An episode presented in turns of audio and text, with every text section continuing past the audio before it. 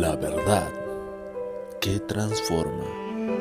Palabras que cambiarán tu vida. Dios te bendiga. La Biblia nos dice en 1 de Juan capítulo 3, verso 10. En esto se manifiestan los hijos de Dios y los hijos del diablo. Todo aquel que no hace justicia y que no ama a su hermano no es de Dios. Porque este es el mensaje que habéis oído desde el principio, que nos amemos unos a otros. La palabra es clara y nos deja ver que una de las principales características del verdadero creyente, del verdadero Hijo de Dios, es su amor manifestado en acciones para con los demás. Nosotros tenemos una gran oportunidad en este momento en medio de un mundo cruel, déspota, egoísta, lleno de maldad y de muerte.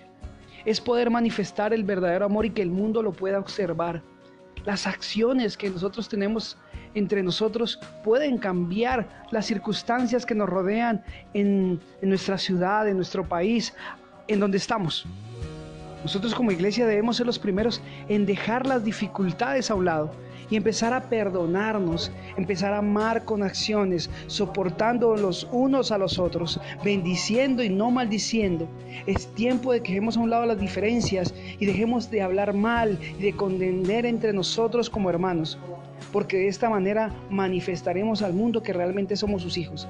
Pero si seguimos en contiendas, en pleitos, hablando mal los unos de los otros, con envidias, iras y rencores, estamos manifestando que somos hijos de ira, hijos del diablo y no de Dios.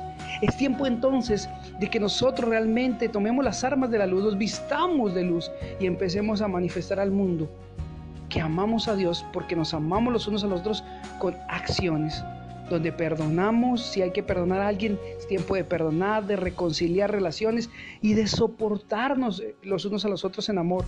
Recuerde, el amor no busca lo suyo y no hace nada indebido. Cuando tenemos alguna cosa, algún sentimiento en el corazón que va en contra de la palabra, ya no existe el amor de Dios ahí y estamos en peligro de condenación.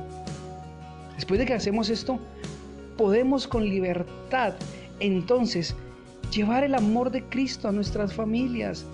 Es tiempo ahora de amar, soportar, reconciliar y pasar por alto muchos de los conflictos que pudieron haber existido en el pasado. También que existen en el presente. Pero si eres cristiano y estás escuchando este mensaje, Dios te anima a algo.